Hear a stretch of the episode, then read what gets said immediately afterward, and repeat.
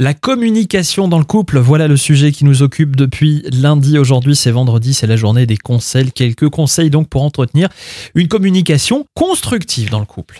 Apprenez à écouter votre conjoint, pas seulement à l'entendre, et à vous demander intérieurement comment vous pourriez rétorquer pour lui montrer que vous avez raison.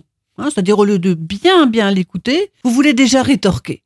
Autre conseil, dites-vous que la communication est un processus gagnant-gagnant.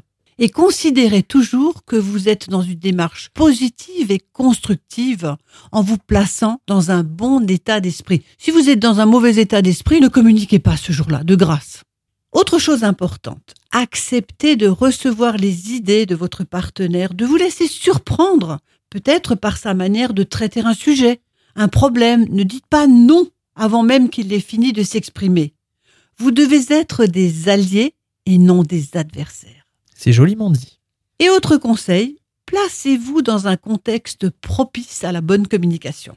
Octroyez-vous du temps, un lieu approprié et protégez des autres personnes de votre environnement. Venez-vous réellement en aide et donnez le meilleur de vous-même. Bien sûr, les problèmes, il faut vouloir les régler Absolument. pour le pouvoir. En tout cas, communiquer. Et à présent, vous avez tout le week-end pour vous entraîner. Eh ben voilà. Dans une semaine, c'est la Saint-Valentin. Oh. Ce serait bien que le couple soit sur de bonnes bases à ce moment-là. Et là, il y en a. Vous avez de quoi vous exercer. Bon week-end. Bon week-end. À la semaine prochaine.